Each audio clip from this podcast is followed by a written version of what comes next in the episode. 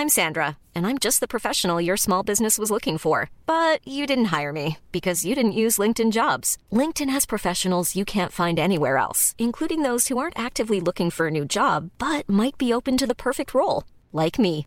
In a given month, over 70% of LinkedIn users don't visit other leading job sites. So if you're not looking on LinkedIn, you'll miss out on great candidates like Sandra. Start hiring professionals like a professional. Post your free job on linkedin.com/people today. Bonjour à toutes et à tous et bienvenue dans ce Morning Mood du 21 juillet. On est mercredi, il est 6h30 du matin. Il se passe des choses, il s'est passé des choses, notamment sur les indices. On en a profité. Euh, on avait fait deux Morning Mood, euh, donc lundi et mardi, hein, comme tous les matins en fait.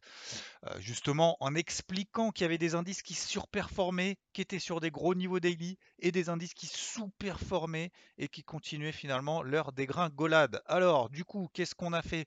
On a travaillé ensemble à l'achat le SP500 et le Nasdaq. Pourquoi? Tout simplement parce que c'était les deux plus forts, en tout cas jusqu'à maintenant, jusqu'à présent, euh, les deux plus solides, qui étaient revenus sur des gros niveaux daily, qui restent toujours dans des tendances haussières daily, et qui nous ont donné et qui nous font euh, l'honneur de nous avoir justement donné des beaux signaux euh, haussiers H4. Alors, le SP500 a pile poil rebondi sur sa MM50 daily. On a attendu ce niveau-là. On a attendu une réaction haussière H4 on a payé et derrière c'est parti, on a atteint le premier objectif, on a allégé, on a sécurisé la position et je vise, alors pas forcément les plus hauts historiques mais juste un petit peu en dessous en prenant un petit peu de marge. Alors oui, on peut peut-être viser encore plus haut, on peut tenir la position peut-être tout l'été en espérant que on réalise de nouveaux records historiques, etc. Après, c'est à chacun, bien évidemment, de faire comme il veut. Je ne suis pas là pour faire du conseil euh, en investissement. Je ne suis pas là non plus pour vous dire exactement où est-ce que va le marché parce que j'en sais rien. Mais on essaye d'exploiter justement 1. les tendances, 2. les gros niveaux, 3. les signaux sur ces gros niveaux dans le sens des tendances, tout simplement. Voilà, donc ça nous a donné deux achats, donc toujours à l'achat sur le SP500 et le Nasdaq. J'espère que vous en avez profité au moins un petit peu. Euh, là, pour le moment, qu'est-ce qui se passe? Concrètement, là, on est dans des phases de latéralisation pour le moment euh, horaire. Depuis hier soir, en fait, on a eu un gros, euh, grosse réaction sur des gros niveaux depuis hier soir, ça s'est un petit peu calmé. Depuis 18-19 heures, ça s'est un petit peu calmé. Là, on est dans des phases de latéralisation. Il n'y a pas péri dans la demeure, ça ne veut pas forcément dire que ça va baisser, mais ces phases de consolidation latérale, je vous rappelle qu'ont plus de chances de déboucher par une sortie dans le sens de la tendance précédente, de l'impulsion précédente. En l'occurrence, c'était une impulsion haussière. donc par le haut. Voilà, tout simplement. Donc je gère les positions. Je vise toujours à peu près 14 000, alors 14 009 à la louche sur le Nasdaq, donc Nasdaq 100, et sur l'indice SP500 autour des 4360. C'est un peu en dessous des plus historiques, tout simplement. Je pense que s'il fallait rentrer à l'achat, bah, c'était là qu'il fallait passer à l'action. Ensuite, Deuxième chose concernant le reste du marché. Alors, euh, les autres indices, notamment les indices européens, vous savez, on en parle depuis un moment, et le Nikkei aussi, on va le mettre dedans, euh, dans ce panier-là, euh, sous-performe. C'est-à-dire le CAC, il est passé sous les 6004, vous vous rappelez, hein, c'est le haut d'un range, un support, machin, etc. 6004, c'est un gros point de repère.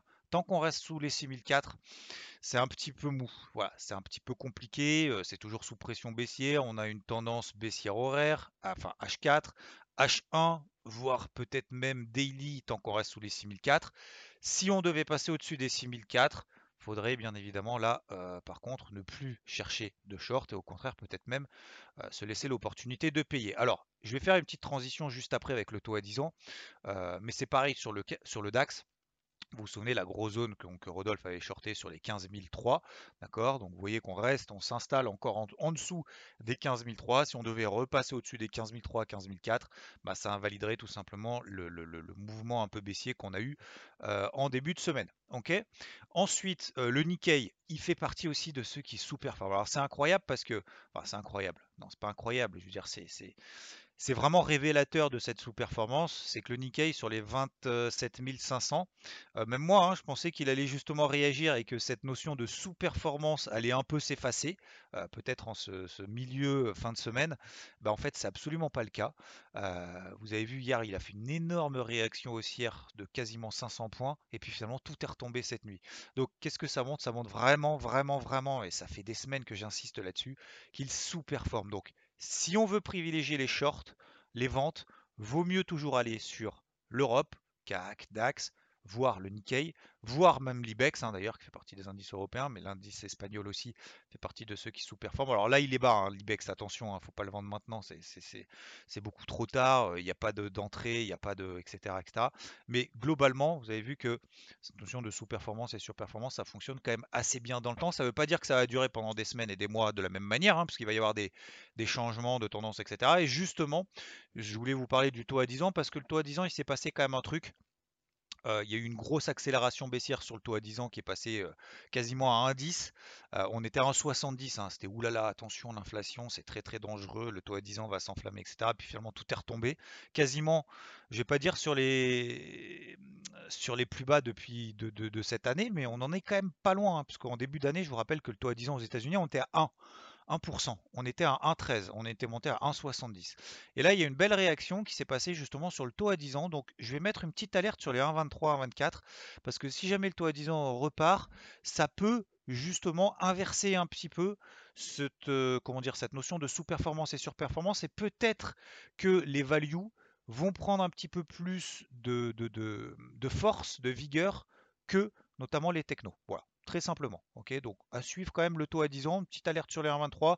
Je vous referai bien évidemment en audio si jamais il se passe des choses et je vois, je ne veux pas dire une rotation sectorielle, hein, je pense pas qu'on en est là, mais il peut y avoir un décalage maintenant de surperformance et de sous-performance qui peut un petit peu s'inverser. Ok? Ensuite, concernant l'eurodoll, le dollar, bah, le dollar continue son ascension. L'eurodoll ne réagit toujours pas sur les 1,18. Donc pour le moment, il n'y a pas trop d'alerte. Encore une fois, l'alerte, je l'ai placé sur les 1,18, 1,18,20. Je l'ai rabaissé un petit peu euh, voilà, sur les 1,18. Il n'y a pas de réaction plus que ça pour le moment. Il n'a pas trop envie de rebondir. Voilà, c'est une grosse zone, mais voilà, la réaction pour le moment, ça fait trois semaines qu'il euh, n'arrive pas à réagir sur cette zone-là. Donc j'émets toujours des alertes sur les 1,18. Ok? Ensuite, concernant tout ce qui est notion aversion au risque. Alors tout ce qui est euh, pair en yen, je ne sais plus si on en avait parlé hier matin, mais il y avait le yen qui était en train de surprendre telle euh, valeur refuge au travers notamment d'une chute des paires en yens.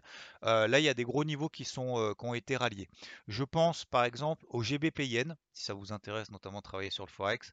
Euh, le GBP yen qui est sur quand même sur un gros niveau. On a des belles réactions, eu des belles réactions cette nuit, etc. etc.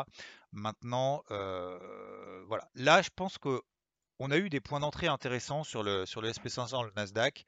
Euh, sur ceux qui surperforment. Et maintenant, on va laisser, laisser faire le marché. Alors oui, bien évidemment, tout peut retomber, etc. Mais j'aurais pas de regret en fait de tenir ces trades-là parce que, et je vous l'ai dit par, euh, par notif donc euh, hier soir, parce que si jamais on a par exemple les indices, donc en l'occurrence SP500 Nasdaq, admettons, ça peut être aussi le cas sur le Dow Jones, hein, parce que le Dow Jones, ça fait une énorme réaction. Hein. Je vous rappelle que le Dow Jones est dans, une tendance neutre entre 33 500 et 35 000. Euh, on pensait que c'était la fin du monde avant-hier. Euh, hier, euh, c'était une impulsion absolument hallucinante. On est simplement dans le milieu d'un range daily. Pourquoi tenir les positions? Parce qu'en fait, pourquoi est-ce que je vais tenir quand même les positions? Quitte à me faire sortir ABE sur la moitié de la position restante, en tout cas pour le moment. Tout simplement parce que si jamais ça continue comme ça à monter, si on se retrouve sur les hauts de range proches des niveaux historiques, bah on va pas pouvoir payer parce que le timing va être pourri. Et on va pas pouvoir vendre parce qu'en fait on est contre toutes les tendances et contre l'impulsion haussière qu'on a réalisée hier. Donc, du coup, ça va être très compliqué de prendre de nouvelles décisions. Peut-être que, je dis bien peut-être que, je ne tiens pas la vérité, peut-être que vous avez tout clôturé, tant mieux pour vous, et vous avez peut-être raison, mais peut-être que euh, le, projet, c'est justement d'essayer de tenir ces positions haussières le plus longtemps possible. J'ai pas de conviction forte qu'on aille péter les plus hauts historiques je n'ai pas de, de, de sentiment, j'ai pas le tarin, j'ai pas le feeling en disant oui, c'est sûr, on va péter les plus historiques, je n'en sais rien. Peut-être que euh, j'ai tort et peut-être qu'il faudrait tout couper maintenant et se dire bah, on revient la semaine prochaine lorsqu'on revient sur les bas de range ou sur les hauts de range, etc., etc. Mais en tout cas, c'est pour éviter peut-être aussi l'overtrading de se dire si jamais on arrive sur les plus hauts, qu'est-ce qu'on fait? On paye pour viser des nouveaux records historiques? On vend contre l'ensemble des tendances en se disant c'est trop, c'est trop cher, machin? Voilà, c'est en fait c'est dans cet état d'esprit-là que vous devez en fait avoir, c'est comme aux échecs en fait, avoir un, ou deux coups d'avance en se disant si on va à 35 000 sur le dos, si jamais sur le Nasdaq et sur le SP500 on est sur le plus historique et que j'ai plus de position, qu'est-ce que je vais faire à ce moment-là? Bah voilà, moi je sais pas, donc je préfère peut-être tenir la position le plus longtemps possible en disant je vais essayer de me laisser porter en essayant de réajuster euh, mon stop win progressivement, quitte quitte à pas prendre mes bénéfices maintenant sur les trucs, enfin sur les niveaux actuels tout simplement. Ok, donc Voilà pour les indices. Sur les cryptos, c'est maintenant que ça se passe. J'ai fait un audio spécial sur les cryptos. Cardano, Solana, tout ce que vous voulez, le Bitcoin, l'Ethereum, euh, vous prenez n'importe, enfin, vos, cryptos préférés. On est maintenant sur les gros niveaux. C'est en train de réagir. Si on a une poche trading à louer, c'est maintenant que ça se passe. Voilà. C'est pas maintenant qu'il faut euh, espérer que tout s'effondre pour pouvoir acheter. Je pense que c'est même pas je pense, c'est que j'ai euh, réalloué l'intégralité du coup de ce qu'on appelle un peu la poche trading d'un portefeuille pour pouvoir payer les niveaux actuels. Stop sous les derniers plus bas parce que c'est maintenant que ça se passe. Alors par contre, il faudra pas avant dimanche retravailler les plus bas qu'on a réalisés ces deux, deux, trois derniers jours, là ces deux derniers jours, parce que sinon ça voudrait dire qu'on va tout péter pendant le week-end et que derrière effectivement on peut avoir un petit sell-off. Mais voilà, là maintenant je pense que c'est maintenant qu'il faut prendre le risque, qu'il faut prendre le risque maintenant. Alors c'est peut-être en plus le dernier risque qu'on va prendre, euh, je vais dire du second semestre, parce que si jamais on pète par le bas donc ces gros niveaux daily, si on pète les plus bas qu'on a réalisés pendant deux jours, ça veut dire que le second semestre, ça va être en mode euh, ok, tendance baissière, bear market, et puis peut-être que les cryptos, en fait, va falloir abandonner pendant 2-3 ans. Voilà. Donc c'est pour ça que je pense que c'est maintenant qu'il faut prendre le risque et pas forcément attendre des trucs, etc. etc. Après, c'est à vous de voir, bien évidemment, c'est pas un conseil en investissement, loin de là. Je termine là-dessus pour le morning mood d'aujourd'hui. On verra également aujourd'hui comment une petite vidéo, j'espère de 10 minutes, je ne sais pas encore, pour comment gérer en fait cette période estivale pour rester connecté au marché sans pour autant y passer 15 heures par jour, parce que voilà, on est dans des, dans des marchés, je veux dire, un peu volatiles, on l'a vu sur les indices, on voit sur les cryptos qu'il y a des certaines choses, mais comment est-ce qu'on va pouvoir gérer sans être collé H24 à la plage là-dessus en se disant, oulala, ça fait plus 10, moins 10, plus 20, moins 20, etc. etc. J'essaierai de vous donner peut-être 2-3 deux, trois, idées, 2-3 trois, euh, deux, trois façons de faire qui peut-être vous inspireront. Je vous souhaite une très belle journée, je vous dis à plus, ciao. A lot can happen in the next three years. Like a chatbot may be your new best friend. But what won't change? Needing health insurance. United Healthcare Tri Term Medical Plans are available for these changing times. Underwritten by Golden Rule Insurance Company, they offer budget-friendly, flexible coverage for people who are in between jobs or missed open enrollment. The plans last nearly three years in some states, with access to a nationwide network of doctors and hospitals. So for whatever tomorrow brings, United Healthcare Tri-Term Medical Plans may be for you. Learn more at uh1.com.